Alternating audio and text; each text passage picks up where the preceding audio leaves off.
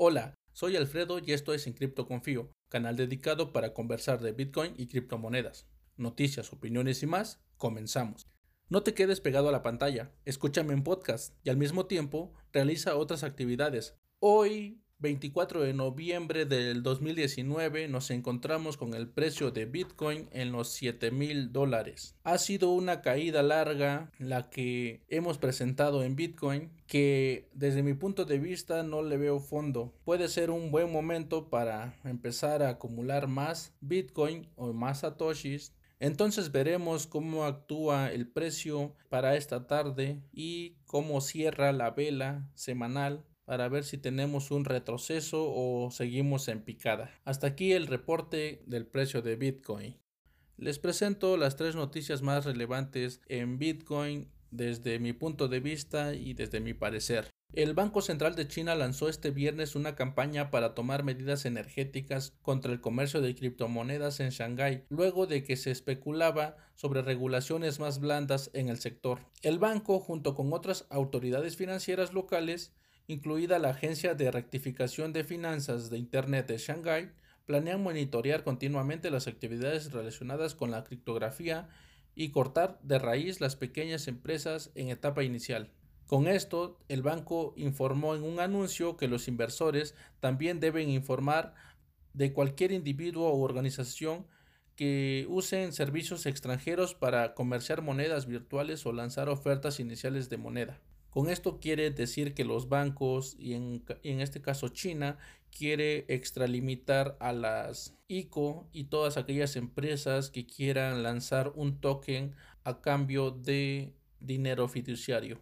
La siguiente noticia nos dice que los holders están con ganancias a pesar de la caída de Bitcoin a mínimos después de seis meses. La principal moneda, como ya lo mencionamos en, el intro acerca del precio de Bitcoin, cayó hasta los 6.968 en algunos intercambios durante, durante unas horas, en el cual ha sido el nivel más bajo en los últimos seis meses. Into the Block menciona que más del 54% de las direcciones en Bitcoin todavía están en ganancias.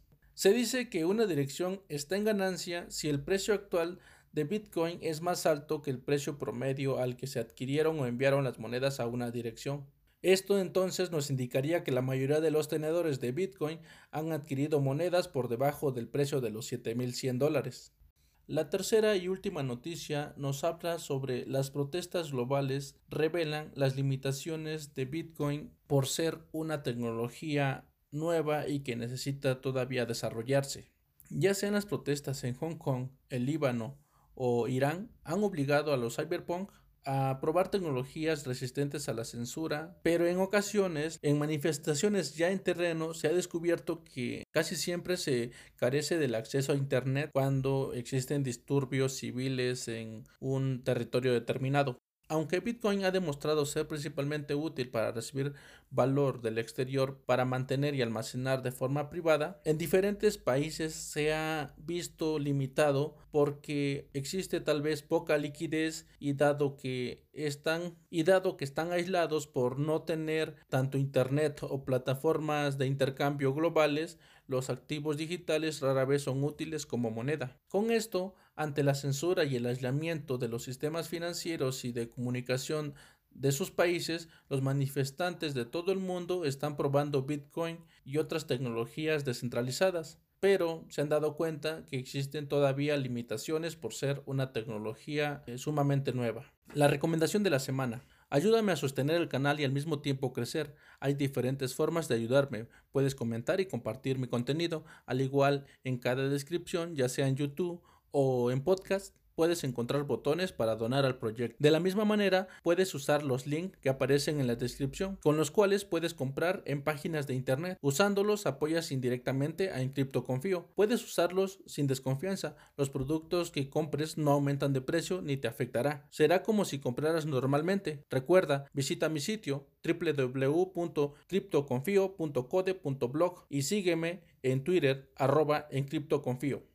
El tema principal del que hoy hablaremos es de privacidad en Bitcoin y algunas prácticas que te ayudarán a cuidarla. La pregunta es, ¿Por qué la privacidad importa en Bitcoin y en donde sea? La privacidad es lo relativo al secreto, a lo íntimo de una persona, todo lo que se pretende que no sea público. Todos quieren ver a su alrededor y ser fisgones, pero no pasa lo mismo cuando ellos son los observados. La privacidad es inherente al individuo, el que dispone y debería tener la capacidad para limitar o abrirse al público como crea que es correspondiente o necesario, no por imposición ya sea tu cuerpo, tu mente, así como también con tus pertenencias. El ejemplo es la propiedad, lo que es tuyo. Privacidad entonces es no hacer pública mi forma de vivir. Pasa lo mismo con el dinero. No quieres que tu vecino te diga que tu cuenta tiene muchos ceros, ni que te diga en qué gastar, ni mucho menos que sepa dónde gastas y dónde no. Después de tener claro algo de filosofía de Bitcoin, hablemos de la seguridad. Tienes dinero y debes siempre ser precavido. Solo mencionaré los distintos puntos que debes conocer para empezar a cuidar tu privacidad y desde luego haz tu propia investigación a fondo, ya que solo en este momento te menciono de forma superficial tales prácticas. Comienzo con lo básico, no le digas a nadie que tienes Bitcoin. Parece obvio, pero conozco a más de uno que se llenan la boca diciendo tengo Bitcoin, y es normal y novedoso que tienes las intenciones de mencionarlo todo el tiempo. Pero puede que por envidia o si en un tiempo cercano Bitcoin llega a nuevos máximos históricos, te conviertas en un objetivo e incluso puedan allanar tu casa o tu domicilio. Así que guarda la precaución que tú creas necesaria. La siguiente práctica que debes volver a hábito trata de desvincular el Bitcoin que compras en casas de cambio y los que obtengas de una forma distinta no los combines. Por ejemplo, marca la cartera con la que compraste tus Bitcoin en una casa de cambio. Marca la que tiene Bitcoin comprado en cajeros automáticos. Así sucesivamente, también marca el Bitcoin que compraste en forma anónima o de persona a persona. También debes marcar el que recibiste por eh, ofrecer algún trabajo o servicio. En pocas palabras, separa todo aquel Bitcoin que no esté vinculado con tu identidad. Puede que en el futuro esa precaución te ahorre varios dolores de cabeza.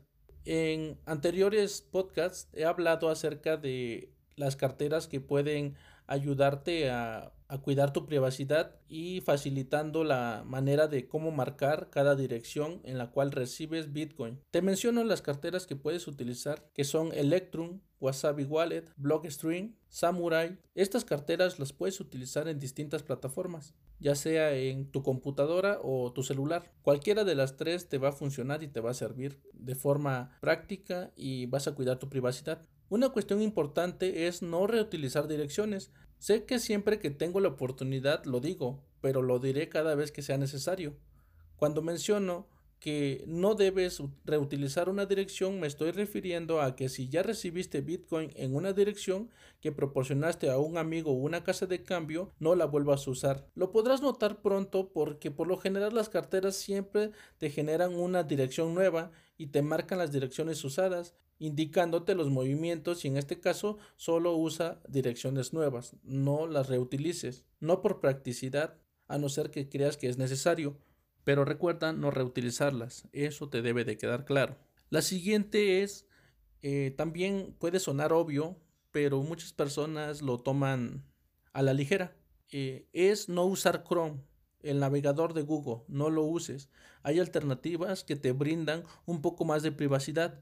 En este caso te recomiendo Break. En este caso te recomiendo Break, que es un navegador que te bloquea anuncios, publicidades y también rastreadores en tiempo real. Puede ser una mejor opción, te dejo el link para que vayas y lo descargues. De esta misma forma, usa un antivirus. No navegues en sitios de dudosa procedencia para no meterte en problemas. La siguiente práctica que debes realizar va a sonar un poquito técnica, pero si empiezas a utilizar carteras como son eh, las que te mencioné, te darás cuenta de lo que te hablo. Cuida no compartir las XPUB o XPV, que son las claves públicas maestras que se utilizan para ver todos los movimientos de entrada y salida de tu cartera. Todos los Bitcoin que hayas recibido y los que hayas gastado, puede que si tú compartes esta clave pública, que es la XPUB o la XPUB, le estarás dando acceso a la persona o empresa que tenga esta clave pública de que vea todos tus movimientos que has realizado en tu cartera.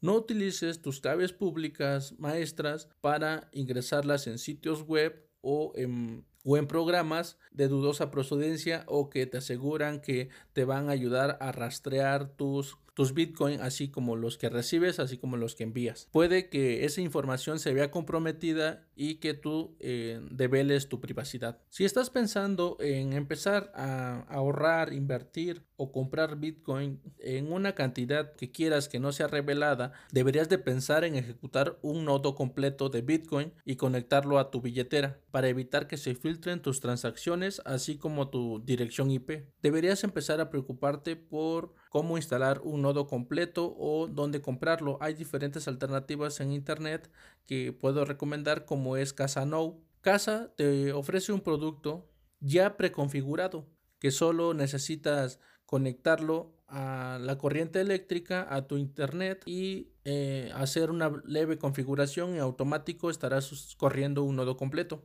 Te invito a que hagas tu investigación y que eh, visites estos sitios para encontrar más información.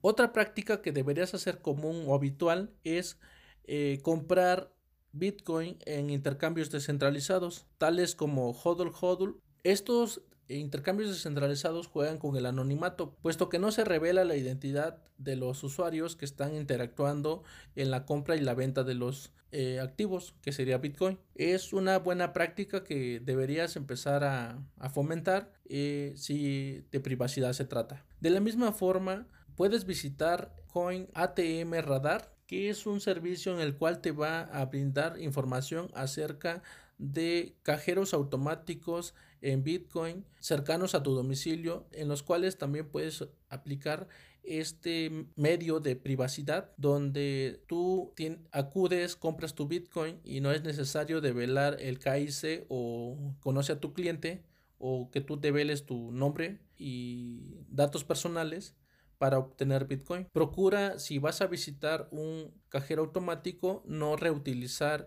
un número telefónico. Hay números telefónicos desechables o los puedes intercambiar con un familiar o amigo para que esta transacción no se pueda vincular directamente con tu persona, pero busca las alternativas que creas tú necesarias y, que no vayan a afectar a otra persona. De igual forma, sigue investigando y encuentra las alternativas que más te parezcan prácticas y que te sirvan. Practica la mezcla de monedas usando CoinJoin, servicio que proporciona Wasabi Wallet. Es una práctica que se realiza dentro de la cartera eh, por medio del protocolo de Wasabi, donde un conjunto de personas cruzan sus direcciones Bitcoin con la finalidad de ganar privacidad, pues el que llegue a observar sus direcciones no sabrán de dónde provienen sus Bitcoin. Sé cuidadoso e investiga antes de llevar a cabo cualquier consejo que hoy te doy.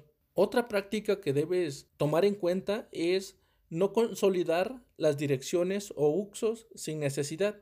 ¿Qué quiero decir con esto? Cada dirección de Bitcoin debe ser independiente. Imaginemos que has recibido 5 depósitos en Bitcoin. De esos 5 depósitos, del 1 al 3, son depósitos que compraste en un intercambio o casa de cambio. Y el depósito 4 y 5 son comprados de forma anónima. Entonces, los que compraste en la casa de cambio, del 1 al 3, que son los tres depósitos, sumarían, por ejemplo, por así decirlo, 0.12 Bitcoin y los que compraste de forma anónima, que es el 4 y el 5, sumarían 0.04. En este caso, tienes que diferenciar entre uno y el otro. Con las carteras que mencioné al principio, como son Electrum, Wasabi, Samurai, que puedes marcar cada dirección y saber su procedencia a través de un etiquetado, Solo debes de gastar ya sea los que compraste de forma anónima o los del intercambio, pero no mezclarlos. Te lo explico. El depósito 1, el depósito 2 y el depósito 3 con esas tres direcciones, en, estas carteras que te menciono, puedes seleccionar estos tres depósitos y convertirlos en una sola transferencia. Si solo marcas estos tres y los transfieres, estarías en este momento separando los de la casa de cambio con los anónimos. Pero en ocasiones no tenemos esta dedicación de prestarle atención a los detalles. Y lo que hacemos es enviar una transacción de un monto X y y las carteras que usamos consolidan todas las transacciones en una sola, llevando entonces a mezclar los depósitos que tú ya tienes identificados, que es el 1, el 2 y el 3, que es una casa de cambio, y el 4 y el 5, que es eh, anónimo. Y si tú haces un envío, puede que estés cometiendo el error de enviar el el, la dirección 1, que es el primer depósito, que es una casa de cambio, y lo que es la dirección 5, que es anónimo. Nadie sabe que tú tienes ese Bitcoin, pero al momento de que se consolidan y se envían en una sola transacción, las personas o los observadores que te pueden ver a través de, la blockchain pueden deducir que ese Bitcoin también es tuyo, terminando completamente con tu privacidad. Nuevamente los invito a investigar más acerca de estas prácticas y específicamente en la consolidación de direcciones. Puedes visitar electrum.org o la página de Wasabi Wallet. En estas páginas te explican cómo funciona lo de consolidación y cómo puedes guardar tu privacidad al máximo. La última práctica que se me viene a la mente en este momento sería cuidarse de los ataques de polvo. En antiguos podcasts he hablado sobre los ataques de polvo y cómo debes evitarlos y también cómo debes identificarlos. Eh, pido que, se refieran a este podcast. Me parece que se llama ataques de polvo. Así se llama el podcast en los cuales puedes entender cómo funcionan estos ataques y no ser víctima de ellos, porque los ataques de polvo quieren acabar con tu anonimato o tu privacidad y pueden utilizar esa pérdida de privacidad para ser extorsionado o algo más grave. Por el momento, estas son las recomendaciones que te doy para que te vayas formando una idea de cómo gestionar tu Bitcoin. Puedes estar al pendiente de mi Twitter, ya que por ahí subo contenido constantemente. Sígueme en arroba encriptoconfío te invito a seguirme en mi página web www.encriptoconfio.code.blog en las redes como Medium si deseas leer el blog, en YouTube para verlo, en Twitter para interactuar en tiempo real y te espero en el podcast. Recuerda buscarme como en Confío. Sin más por el momento, me despido. Recuerda, mi nombre es Alfredo y esto fue en Confío.